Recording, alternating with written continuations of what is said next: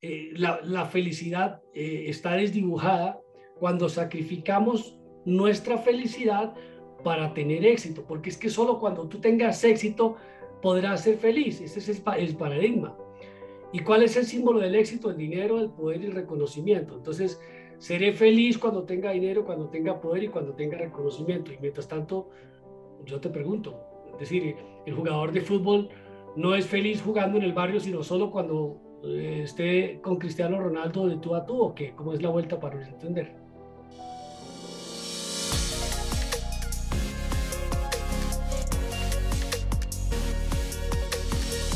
Hola people, bienvenidos nuevamente a Factor Esencial y gracias por acompañarnos en un nuevo episodio. Cada capítulo de esta historia es especial, pero sin duda alguna el invitado que nos acompaña el día de hoy nos va a llenar de inspiración, de coraje. Es una historia que nos invita sobre todo a no darnos por vencidos nunca, incluso en esos momentos donde pensamos que no hay salida, que no hay una solución. Nuestro invitado es periodista, comunicador, es escritor, de hecho es el autor de los libros Sonríe, todo está bien, La escalera del cielo y Las puertas están abiertas. Como él mismo se describe, es un inspirador de vida. Él es Juan Manuel Correal, más conocido como Papuchis. Juan, Bienvenido a Factor Esencial. Gracias de todo corazón por acompañarnos el día de hoy, por tomarte este tiempo, este espacio de venir a compartirnos un poquito de tu historia. No, hermano querido, un abrazo para ti, un saludo para toda esa inmensa comunidad eh, de, de, ese factor esencial que es lo que nos une. El factor esencial es el factor común que nos une y es la hermandad, el amor y en este caso la raza. Entonces aprovecho enviarle todos a todos los de esta raza alegre, dinámica, extrovertida y creativa, que es la raza latinoamericana. Un abrazo muy especial de corazón. Juan, para quienes no te conocen, porque nos ven mucho en otros países y digamos que un público más joven que seguramente no eh, creció escuchándote o viéndote en televisión como lo es mi generación y la generación de mis padres, ¿quién es en realidad Juan Manuel Correal?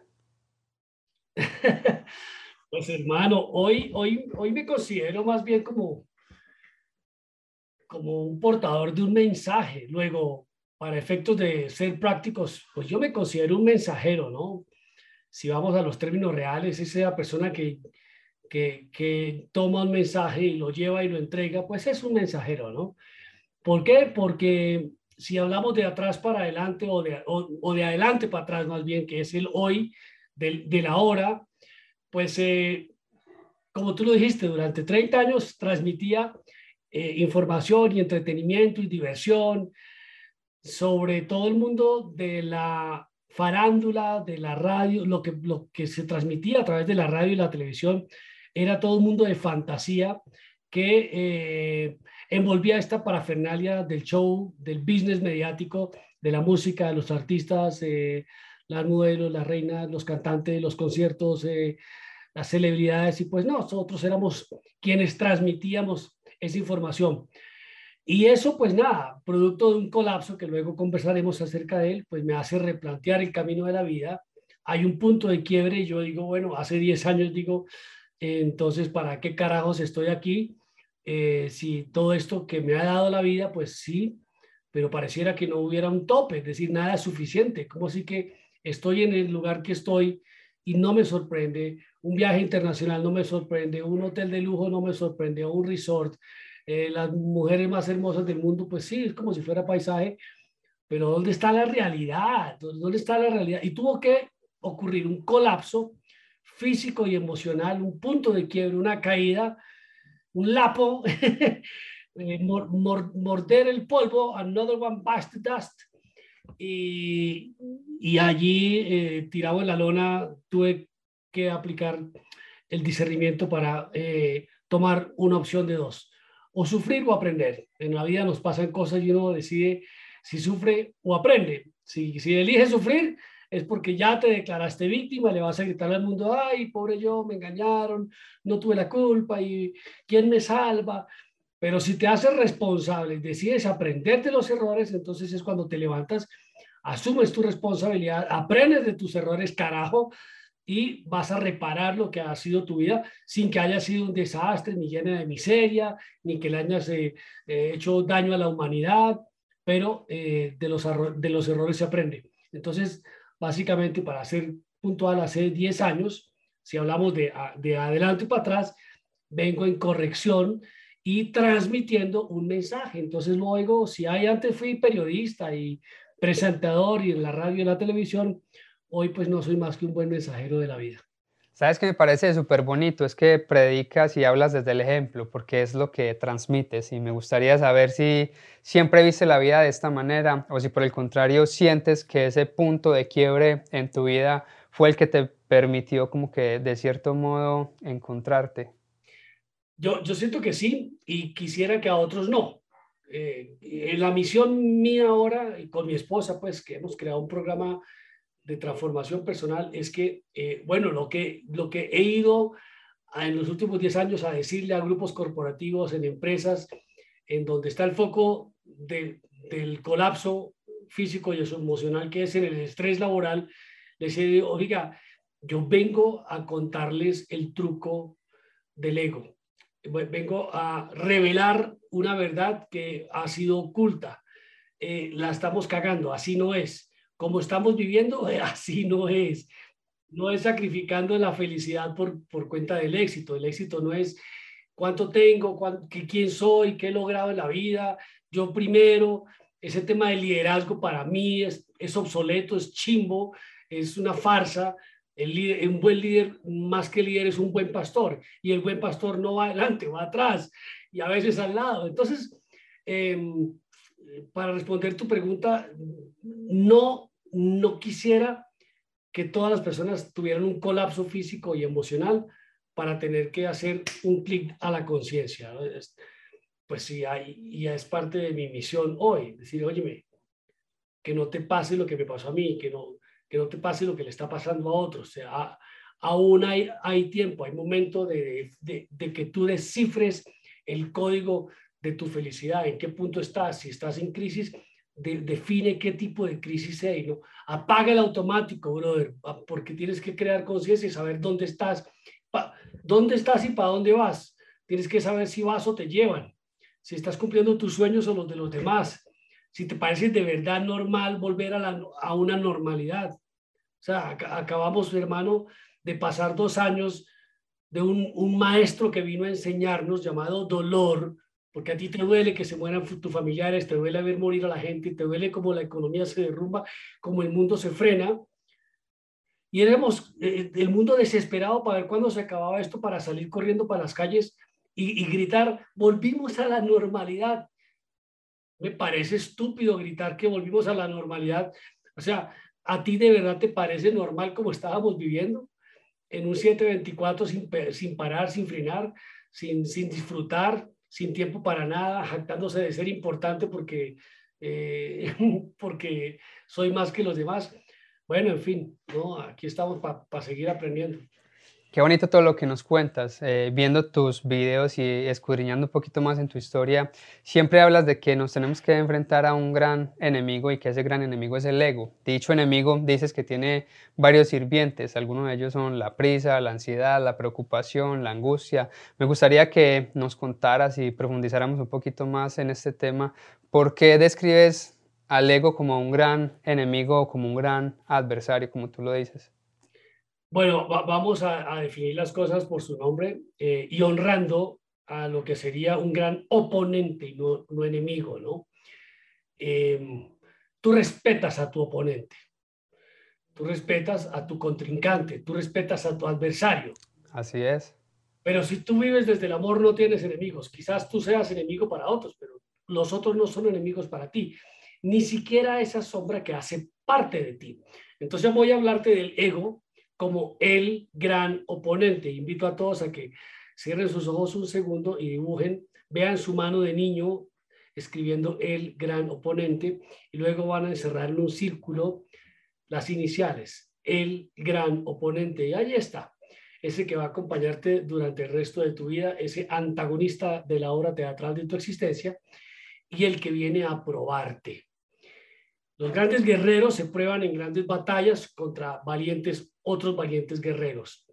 Entonces el ego, que es el gran oponente de tu dicha, de tu felicidad, de tu plenitud, de tu gracia, de tu armonía, de tu paz interior, de tus relaciones, de tu éxito, es aquella sombra que hace la polaridad de tu luz. Tú eres un ser de luz, yo soy un ser de luz, y hasta el más malo de los malos que ha pisado la tierra, el que tú te imagines que ha sido el más atroz, ese, ese, también era un ser de luz. Porque cuando su madre, cuando él nació, su madre también dio a luz como tu madre dio a luz. Luego tú y yo y ese ser que consideras eh, horripilante, monstruo de la humanidad, también es un ser de luz, en, en quien el ego hizo un magnífico trabajo descubriendo sus vacíos y llenándolos de sombra. ¿Qué es la sombra? El miedo, la angustia, el temor, el rencor, la, rabia, el odio, el resentimiento, el estrés. Y con todo lo que eh, envuelve este sistema humano, que es la vanidad, eh, o la, eh, eh, esa, herramienta que, que, es la tentación, que, porque el ego conoce las debilidades de la carne, tus debilidades, y te arroja eso que te gusta, ¿no? y lo viste con, de faldas, o lo viste, o, te lo da en un dulce llamado droga, o en una sustancia llamada alcohol, o en una pornografía, para distraerte de, de tu conexión con la conciencia. Entonces, ese ego que es un factor importantísimo en tu vida, tú no lo consideras un enemigo, sino un gran adversario eh, al que tienes que integrarte porque es tu sombra, tú no te separas de tu sombra, tú te integras a tu sombra. Lo que pasa es que buscas estar bajo la luz, espiritualidad, por ejemplo, es luz, amor es luz, perdón es luz, alegría es luz, servir es luz. Si estás en, luz, pues vas a proyectar luz. Si te alejas de la luz, porque la luz no se aleja de ti, es decir, eh, eh, el sol está allí, quien, quien le da vueltas al sol es la tierra. Eh, entonces nosotros somos los que nos alejamos de la luz cuando nos alejamos, nos desconectamos espiritualmente de esa esencia de donde provenimos original. ¿no? Llama, llámale universo, Dios, cosmos, creador, arquitecto de la vida, ser supremo, luz divina. Esa es la fuente de amor de la que estamos hechos. Cuando nos retiramos de esa luz, entonces no proyectamos luz sino sombra. Entonces no somos nosotros los que estamos proyectando vida, alegría, entusiasmo, eh, levantar al otro, sino que estamos envueltos en esa sombra que nos produce tristeza, depresión, desánimo, baja autoestima, falta de amor propio. Entonces no arropamos a nuestro prójimo, a nuestro próximo, a nuestro semejante, a nuestro hermano, sino lo juzgamos y lo señalamos y cuando lo vemos vuelto mierda le decimos, ah, yo sabía que, que iba a terminar así, porque, que le iba a pasar porque usted no escucha, porque usted es un huevón. Y entonces es falta de compasión, falta de misericordia, falta de amor. ¿De qué estamos hechos, brother? Mira tu esencia, imagínate, eh, imagínate tu infancia, Juan, imagínate, cierra los ojos por un segundo tú y los que están viendo este video, por un segundo, por un minuto, cierra tus ojos y vete a ese estado tuyo a los cinco años, tú mujer, tú hombre, si eres niña con, con ese vestido, con las con la faldita y con las medias escurridas y las pulseras de plástico y las colitas en el pelo, y tú con tu camiseta, ¿no? Eres un niño a los cinco años lo tienes todo, hermano. Eres un niño feliz, amable, alegre, con capacidad de perdonar, de levantarte, de limpiarte las rodillas, de seguir jugando. Un niño que no se victimiza, que no se lamenta, que no exige, que le parece una putería jugar con piedras o con juguetes finos, que le, que le, parece maravilloso eh, su amiguito negro, gordo, flaco, alto, eh, que no se, no se fija en las razas ni en las riquezas. Esa es la esencia del ser humano, hermano. Ese niño lleno de compasión, de misericordia, de amor, de bondad. Eso, ese, esa esencia de ese niño todavía está en ti. Falta que rescates esa luz, que vuelvas a esa chispa, a esa llama encendida que está en ese templo, en ese altar llamado corazón, y la enciendas le des fuego vivo, ¿no? Para que no sea eh, la, sombra de su dolor, la sombra de, su tristeza, la sombra de, eh, del maltrato o, del desamparo o del desconsuelo o de la indiferencia que se proyecte sobre esa personita, porque luego el resultado va a ser el adulto, ¿no? el adulto que entonces le, van a llamar monstruo porque está eh, sobreviviendo a su dolor. Y se convierte en un mensajero de ese mismo dolor, porque hay personas que van por la vida llevando dolor y pasando ese dolor a otros creyendo que al pasarlo van a dejar de sentirlo, pero al contrario lo que hacen es alimentar como que ese mismo dolor interior. Para una persona que digamos ha perdido de cierto modo esa luz de la que tú nos hablas y que no encuentra ese propósito para el cual ha sido llamado, para aquella persona que se ha desconectado de cierto modo de ese yo de ese niño interior que sin duda alguna no distingue entre raza, religión, política, equipo de fútbol, es decir, que de cierto modo ha, perdido su empatía, esa empatía que valga la redundancia nos fue dada por naturaleza. ¿Qué le dirías? ¿Cómo volver a esa misma luz y a esa energía de la que nos hablas? Pues hermano, creo que eh, en 30 segundos casi que lograste ir hasta allá y, y no necesitaste de un terapeuta, ni de una hipnosis, ni de fumarte nada, ni de tomarte un yagé, eh, tú tienes la capacidad de volver a tu esencia. Eh, esa capacidad de reconexión, de reconexión necesita la desconexión. Tú necesitas un, desconectarte del mundo exterior para conectarte con tu mundo interior, porque tienes un solo enchufe llamado espiritualidad. Y si tú no te conectas a través de la espiritualidad, porque, porque la espiritualidad es recordarte simplemente que, que eres un espíritu en ti, Tú eres una energía, brother, una energía cargada de una divinidad eh, que te envuelve, pero finalmente eres una energía y como tal tienes dos polaridades, una negativa y una positiva, y tienes la sombra y tienes la luz. ¿En dónde quieres habitar?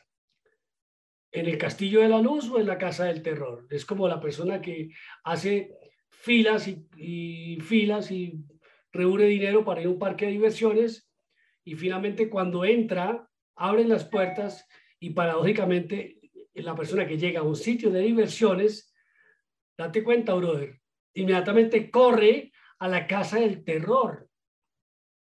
Hermano, eso es simbólico, pero no bastando con eso, allí también hace otra fila de 45 minutos bajo el sol para experimentar el miedo. Coño, ¿de qué estamos hechos? Es un parque de diversiones.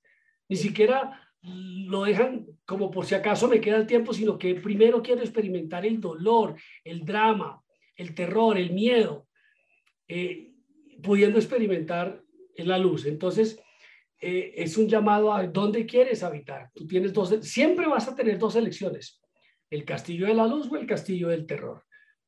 Eh, a donde te quiere llevar el ego, a través de una autopista asfaltada con luces de neón que te dicen bienvenido, aquí está la diversión, el entretenimiento, el dinero, el poder, eh, la, el, éxito, el triunfo, la vanidad, los viajes, las viejas, todo está aquí. Ven y te lo ofrezco, te lo doy. Pues te están persuadiendo a ser un sirviente de ese castillo y nunca vas a gobernar allí porque ese tiene un gobernador llamado ego. En el castillo de la luz, si tú eliges allí, pues serás tú el encargado y el responsable de darle luz a todos los espacios del templo de tu alma. Pero entonces puedes llevar, llevar la luz de la alegría, la luz de la compasión, la luz de la empatía, la luz del perdón, la luz de la, de la reflexión, la luz de, la creatividad, la luz de, de la hermandad, eh, la luz de la fidelidad, la, de la luz de la lealtad. Entonces tú estás viviendo en luz. Que tu vida vaya a ser perfecta. No, no va a ser perfecta porque tú no eres perfecto. Y, lo, que, lo que tú sí puedes hacer es reinar tu reino de amor desde la habitación principal de ese templo que es tu corazón, honrando tu perfecta imperfección y honrando la perfecta imperfección de los demás. Entonces, cuando tú entiendes que todos estamos aprendiendo y que esa persona se equivocó porque está aprendiendo, le declaras inocente. Y tú te declaras inocente. Dices, no, la embarré, no, no sabía, me, me equivoqué, te hice daño, perdóname. No sabía que engañándote a ti me estaba engañando a mí y que me duele más a mí que a ti. Lo siento. Pero entonces la gracia, brother, la gracia de ese aprendizaje es que no vuelvas a cometer el mismo error, porque cuando uno se equivoca, eh, lo puede considerar parte del aprendizaje, pero cuando uno comete el mismo error, eso ya es estupidez. Ya es ego, es ese mismo ego ahí manifestándose. Decía el doctor Mario Ruiz, escritor de Los Cuatro Acuerdos, La Maestría del Amor, entre otros libros, que somos espejos, que somos el reflejo de los demás. Eh, nos comenta a través de sus libros lo mismo de lo que nos hablabas hace un momento. Hay algo que dijiste hace un par de minutos atrás y que me parece importante traerlo nuevamente como que a colación, una frase que dijiste que para conseguir el éxito en la vida no hay necesidad de sacrificar la felicidad. ¿Qué quieres decir con esto? Y sobre todo, ¿sientes que sacrificaste o sacrificabas tu felicidad por estar trabajando por ese mismo éxito? Es, el paradigma de la felicidad, ¿no? Te han hecho creer que la felicidad es tener, y poseer y acumular, ¿no? Cuanto más tengo, cuanto más grande, cuanto más muestro, más feliz soy.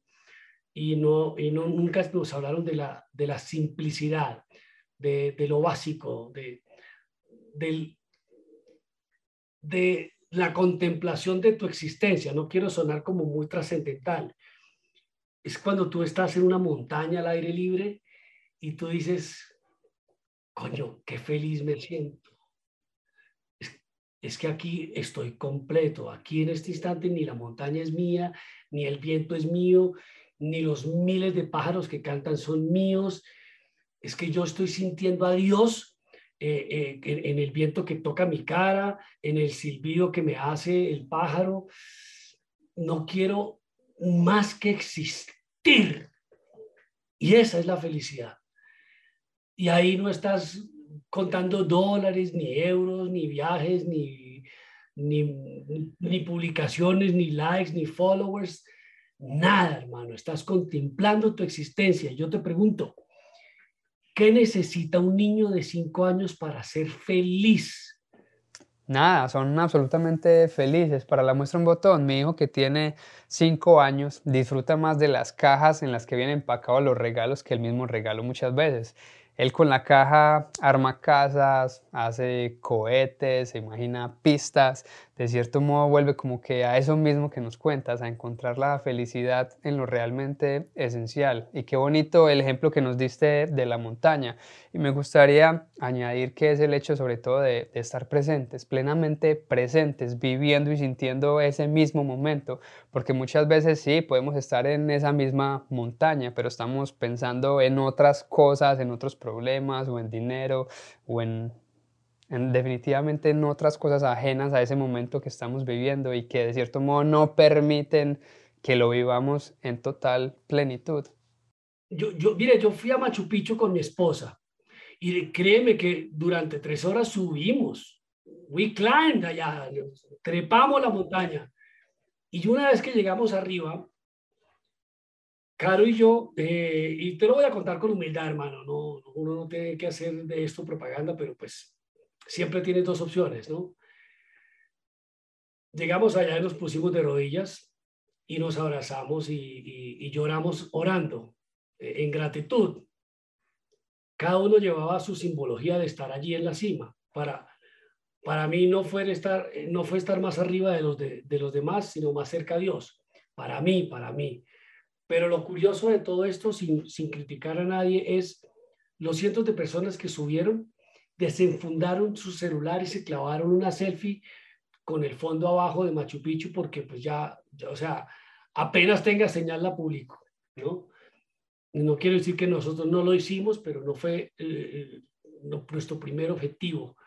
Eh, más que, este, bueno, en el caso, y en el libro Las puertas están abiertas, hay un capítulo que se llama La montaña, eh, a donde termino el capítulo contando la experiencia de Machu Picchu y, me refería a esa felicidad aborígena, indígena, cultural, de una, de, una sociedad, de una comunidad que hizo parte de la que aún hace parte de la historia de la humanidad y que tuvieron el privilegio de estar allí, de subir hasta allá y de conjugar con los, con los pumas y los cóndores, hermano, ¿no?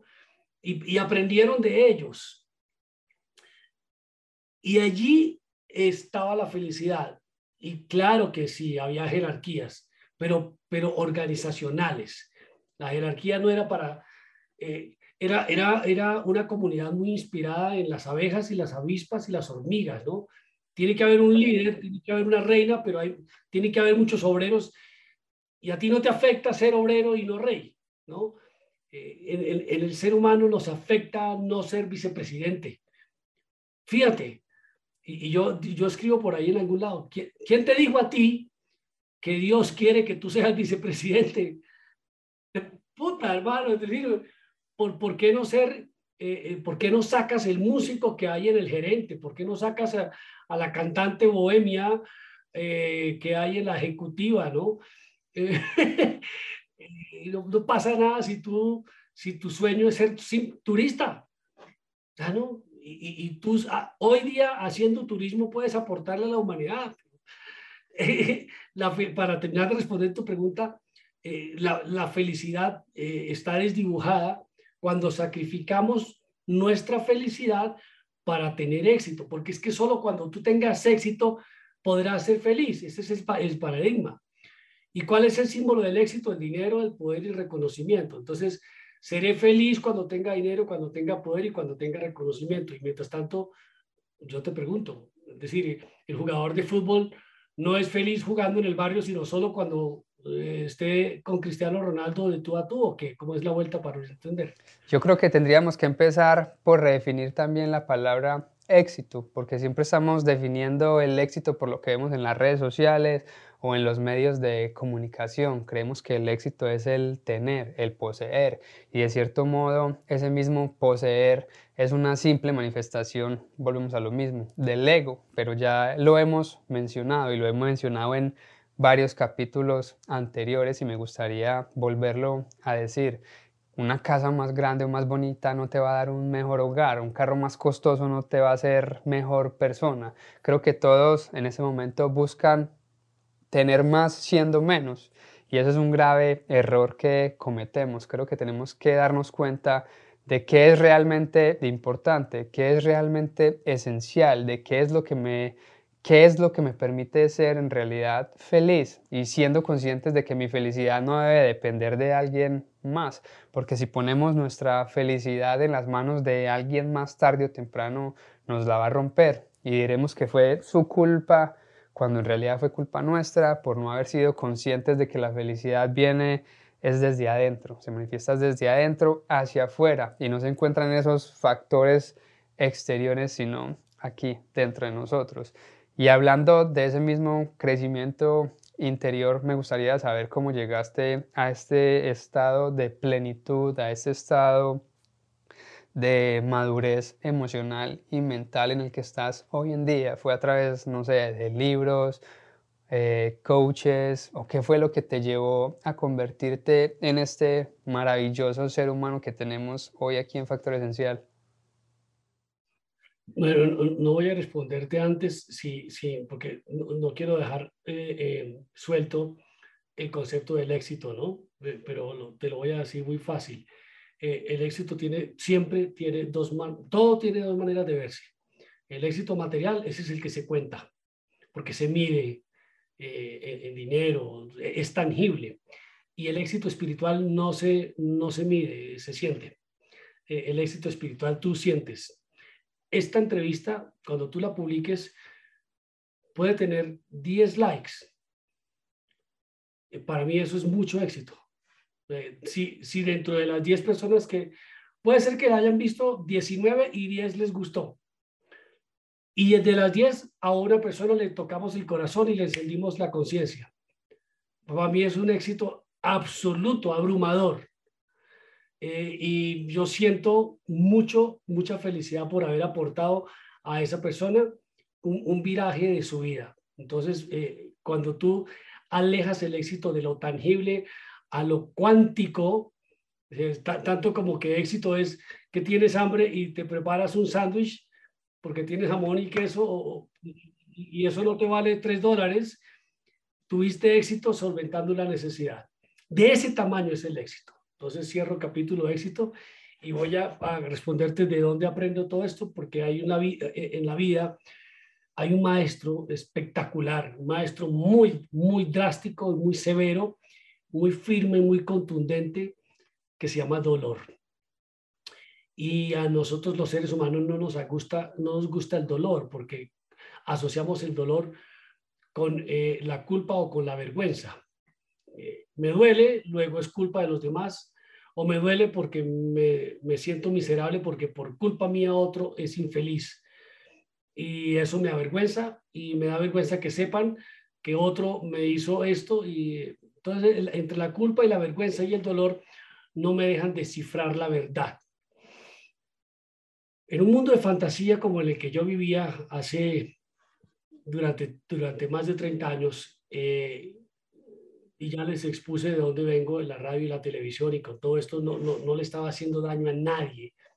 Mi, mi, vida no era una vida de excesos, pero sí era una vida de mucha vanidad y muy desconectado de un mundo interior, porque evidentemente por trabajo estaba conectado al mundo exterior. Qué dicen los famosos, dónde viven, cómo se visten, en dónde van, yo quiero ser uno de ellos, eh, yo estoy aquí, yo soy más, yo viajo, todas estas cosas, me, en un tiempo me, me, fueron desconectando, ¿no?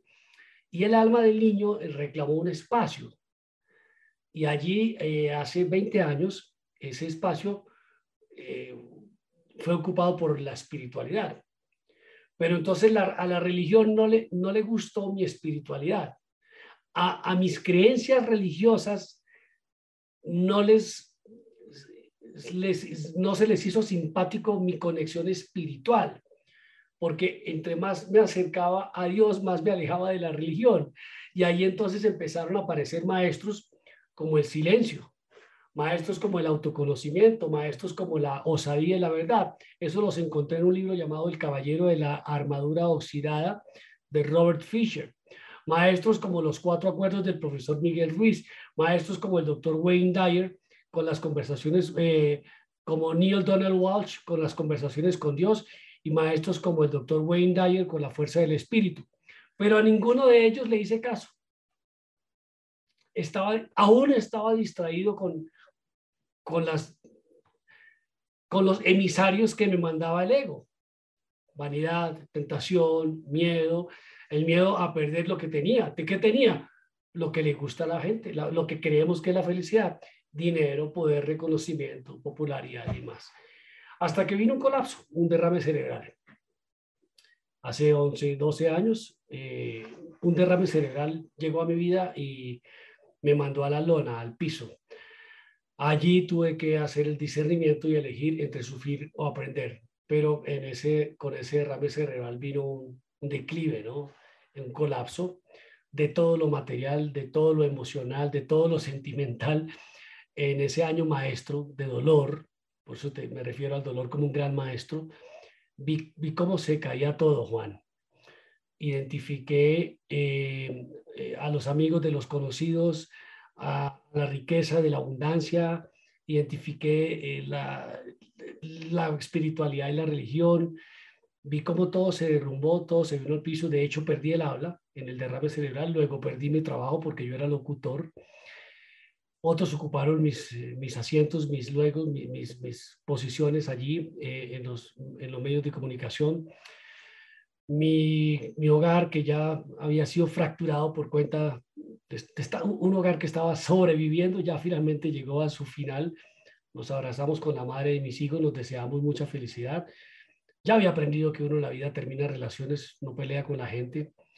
Eh, habíamos aprendido que el amor también se transforma y tanto dolor y tanto drama y tanto show y tanto ir y venir eh, había fracturado tanto nuestros corazones de niños que nos había convertido en algo, una relación más fraternal. Entonces, mi padre también con cáncer, veo cómo todo se viene al piso y eh, ahí, ahí es donde encuentro la esencia me reconecto con el niño, con Juancito, con ese niño de cinco años que era feliz sin todo lo que la vida le había puesto. Yo recuerdo estar uh, feliz correteando los patos, eh, yo no sé, era muy feliz y, y, esa felicidad de ese niño se había convertido en una necesidad de tener y en una inalcanzable escasez por, porque nada es suficiente, ¿no?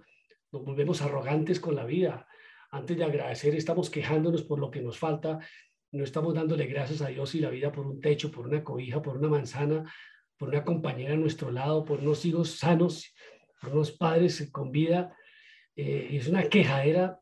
Entonces, para responder tu pregunta, vine, vine a aprender del dolor, vine a aprender de, de la conciencia, vine a aprender de maestros, vine a aprender de lecturas y vine a, a hacerme responsable de una nueva misión de vida que encontré cuando ocurrió el milagro de, de, de que las palabras se restauraran. Unas palabras que, que ya no me pertenecen, que fue la palabra eh, de Dios cuando me prometió que todo iba a estar bien y yo sentí esa, fuerza, esa fuerte voz dentro de mí. Y no, no me da vergüenza decirlo, ¿no? Y tampoco estoy hablando de religión. Yo sentí la voz de Dios dentro de mí que me dijo todo está bien y todo estaba mal. ¿Cómo, es dar gracias? Por, Mira, cuando tú aprendes a dar gracias por tus desgracias, ahí las conviertes en bendiciones. Y eso fue lo que dije. Eh, eso fue lo que mi niño interior me dijo un día cuando volteé a ver y no tenía nada. Y ese niño interior me dijo, bueno, Juan, si no tenemos nada, maravilloso, muy bueno, porque a partir de ahora vamos a estrenar de todo. Todo será nuevo. Y así como todo se derrumbó, se derrumbó, todo volvió a nacer tenía que removerse la tierra, tenía que volver a una siembra, tenía que reconocer la paciencia, la espera, la maestría de, la, paciencia y del amor y, esperar que, que, la semilla crezca hacia adentro. Y era la reintegración de la fuerza interior. Tenía que crecer hacia adentro y luego eh, pues se manifiestan, se manifiestan las ramas y luego una primera conferencia. Bueno, el universo se encargó de todo lo que tenía destinado para mí como parte de la misión. Multiplicarme en auditorios, escenarios, viajes por, por toda Latinoamérica llevando mis conferencias. Y luego puso a una mujer maravillosa en mi camino, como es mi esposa Carolina, con quien luego dijimos, bueno, también tuvimos otra eh, terapia, eh, otra terapia de, maestría de dolor. Cuando Lago Cara aparece en, en mi vida, luego nos casamos y proyectamos una nueva vida juntos y le preguntamos a Dios si en sus planes estaba un hijo y la respuesta fue un cáncer de útero. Y entonces ahí comenzó una prueba de amor y de dolor.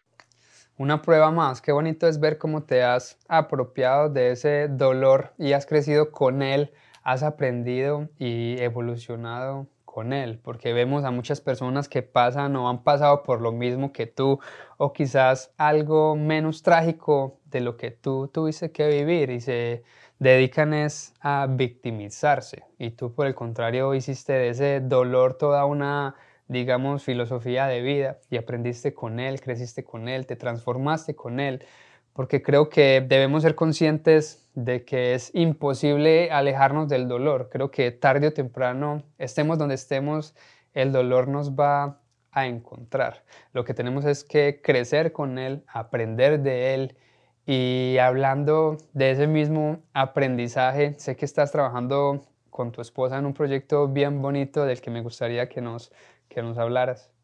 Eh, con, Caro, mi esposa, eh, cuando llegó la pandemia, no, otra vez podríamos cruzarnos de brazos y quejarnos, ay, ahora el mundo nos castiga, o qué hacemos con esto, ¿no? Vamos a aprender de esto.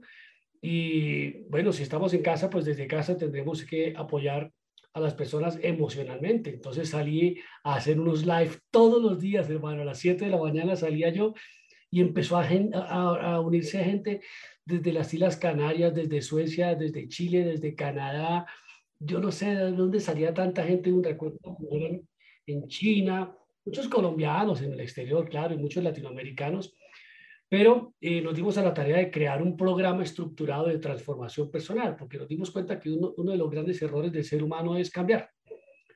No, no, yo te digo a ti y a todos los, eh, nuestros oyentes de, de Factor Esencial, no cambien más, más bien transfórmense, porque eh, en la transformación sí, sí queda eh, una, queda un aprendizaje. En el cambio no, eh, el cambio es paulatino, el, cambio es una necesidad, ¿no?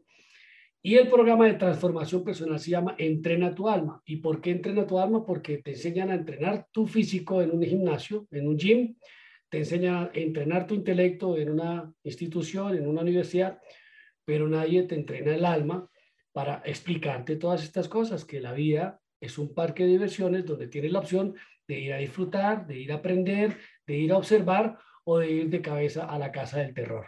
Entonces, en Entrena tu alma eh, ofrecemos un programa de, muy estructurado de, cuatro pilares, cuatro pilares que se entregan durante 12 semanas. Un primer pilar de tres semanas donde te, donde te desaprendemos, aprendes a desaprender. Entonces desaprendes de conectarte con el mundo exterior y aprendes a conectarte con tu mundo interior durante tres semanas. Y luego entras a un segundo pilar donde te vamos a hablar de, de desintoxicación, de botar toda esa mierda que está por dentro de dolor, de drama, de rencor, de rabia, de resentimiento, de resistencia, de envidia, y te desintoxicas de todo aquello que te estás tomando o bebiendo. El rencor no es más que ese veneno que tú te tomas para que se envenene otro, pero, pero es tu propio veneno. Y luego viene una tercera etapa en donde te decimos que, que es hora de reconocerte, empático, de reconocerte como el ser humano maravilloso, único, irrepetible que eres. Te recordamos que eres un ser de luz, entonces te reconoces como un ser de luz. No te llevamos a que seas santo, que dejarte qué fastidio creerse santo y levitar, no, pero una vida más sana sí. Y luego un cuarto capítulo o de otras tres semanas donde te decimos, bueno, habítate, habita tu templo. Ya, recuperaste el templo que le había cedido al ego. Ya, el caballero de la armadura oxidada que se había ido a conquistar otras tierras y doncellas volvió eh, simple a reinar en su templo de amor y a reinar con otros emisarios, con otros compañeros de vida que son la alegría, la felicidad, el perdón. Y eso es un programa de 12 semanas que se llama Entrena tu alma y lo lindo, hermano, es que vamos para la séptima generación eh, que comienza en abril y, y cada vez recaudamos más almas de diferentes partes de Latinoamérica. Por eso me pareció tan lindo cuando recibí una llamada de, de, de, Mónica que te ayuda en esta logística y digo, qué lindo, ¿no? Porque, porque será que les parece interesante hablar conmigo. Bueno, de, como yo nombré un manager allá que nunca he visto, pero que siento, eh, pues haga la vuelta, hermano, y le dice a, a, Juan que estoy listo y vamos a ver cuántos corazones tocamos. Y la, y la manera más bonita de, de que la gente experimente esto es viniendo a nuestra casa. Entonces los queremos invitar a ti, a tu familia, a tu esposa, a, tu comunidad. Puertas abiertas, brother. El, el 23 de marzo abrimos las puertas de nuestra sala virtual y entran a un entrenamiento gratuito que Caro y yo, ahí les voy a presentar a mi esposa. Ella es, hoy es máster en bioneuroemoción. Yo hoy, pues hay un título allá que me respalda como máster en conciencia transpersonal, para hacerme responsable de lo que hago ante los demás también. Entonces vamos a abrir las, las salas las puertas de nuestra sala para que entren miles de personas a un entrenamiento gratuito el 23 de marzo y ahí pues nada, no les vamos a, a decir de qué se trata Entrena tu alma, les vamos a dar un entrenamiento de dos horas con herramientas fundamentales para que tú identifiques qué clase de crisis estás viviendo. Y si estás en crisis, que es muy probable que sí, porque todos estamos en, en una crisis que, que, que, podemos solucionar o llevar. Entonces, te vamos a dar las herramientas para que identifiques en qué clase de crisis estás, cómo la solucionas, por qué llegaste a esa crisis y cómo salir de ella. Entonces, es un entrenamiento gratuito, completamente de puertas abiertas que te ofrecemos eh, para que nos conozcamos el 23 de marzo. Es por Zoom y la manera más práctica es eh, ingresar a entrenatualma.com, www.entrenatualma.com. Van a ingresar a un banner y ese banner es como el formulario de inscripción. Tú te inscribes, ah, yo quiero estar en el, en el entrenamiento gratuito que nos dijo Juan. Y claro, bienvenido, solamente escríbete, dejas tus datos, dejas un correo para que a ese correo te llegue el enlace para hacerlo de manera ordenada, para nosotros saber cuántas personas van a llegar, qué les vamos a ofrecer. Lástima no poder hacerle llegar un vino eh, un pasabocas, pero, pero saber cuántos vienen y, y, preparar un buen contenido para ustedes. Y la otra manera más fácil, Juan, es en nuestras redes sociales, básicamente Instagram es como la, la, cafetería de moda donde todo el mundo se encuentra ahora, es Instagram y aquí está Juan Papuchis, arroba Juan Papuchis en mi caso. Ahí va a estar saliendo durante todo el programa. Ah, listo. Y Carito, mi esposa Carolina es arroba Caro Ortega Ramírez. Perfecto. Gracias de todo corazón por tomar esta iniciativa y atreverte a compartir esto. Como te lo dije antes de iniciar la conversación, creo que en medio de tanta mierda y tanto ruido en el que estamos viviendo, hacen falta este tipo de conversaciones, este tipo de programas que estás promoviendo, porque yo sé que no es, no es fácil, no es fácil abrir las puertas de tu casa para que la gente entre a tu sala a escucharte, a escuchar esa voz de, de esperanza, a encontrar de cierta manera esa luz que mucha gente ha ido perdiendo durante el camino.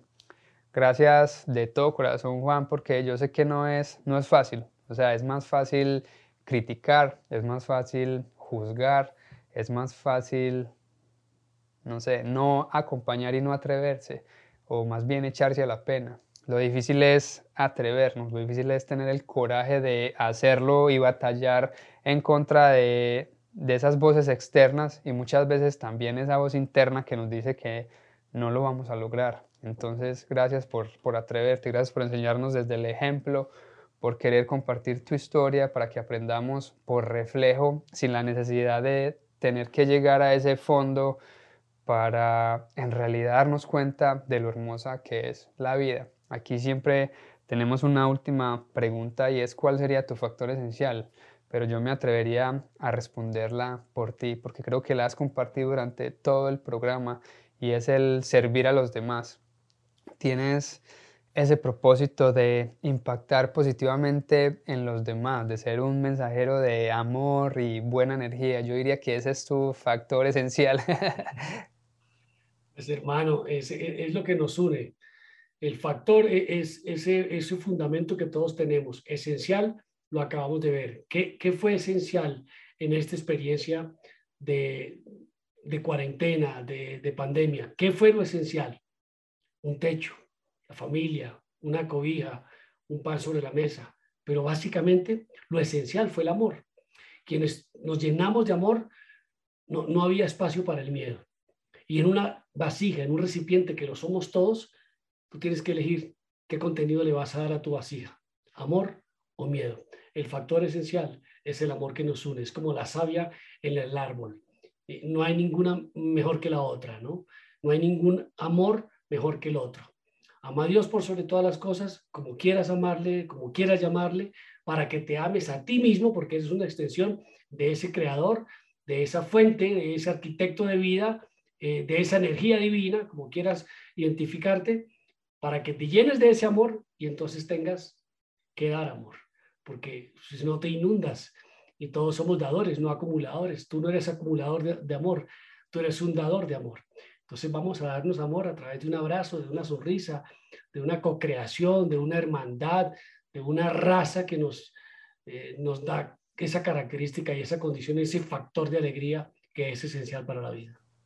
Amén. Gracias de todo corazón por venir a compartirnos nuevamente tu historia, por tomarte este tiempo y este espacio de querer inspirarnos, de querer iluminarnos con esa luz que sin duda alguna has sabido mantener encendida y que Dios te permite mantenerla encendida por muchísimos años más de vida. Hakuna Matata, todo está bien.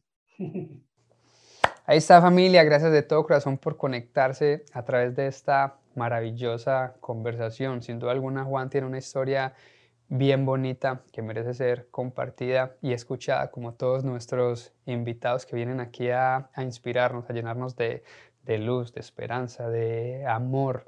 Y yo creo que amor, una palabra que tanta falta hace por estos, por estos días. Yo creo que si todos practicáramos el amor como religión, creo que no, no caeríamos en ese ego del que hablamos hoy durante todo el programa.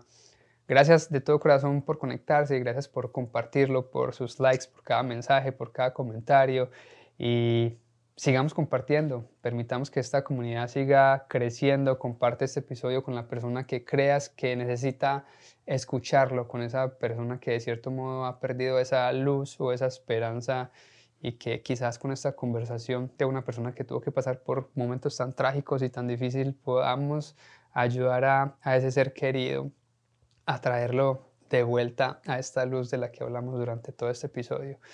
Peace, un abrazo muy muy fuerte, mucha luz, mucha paz y muchas bendiciones para todos.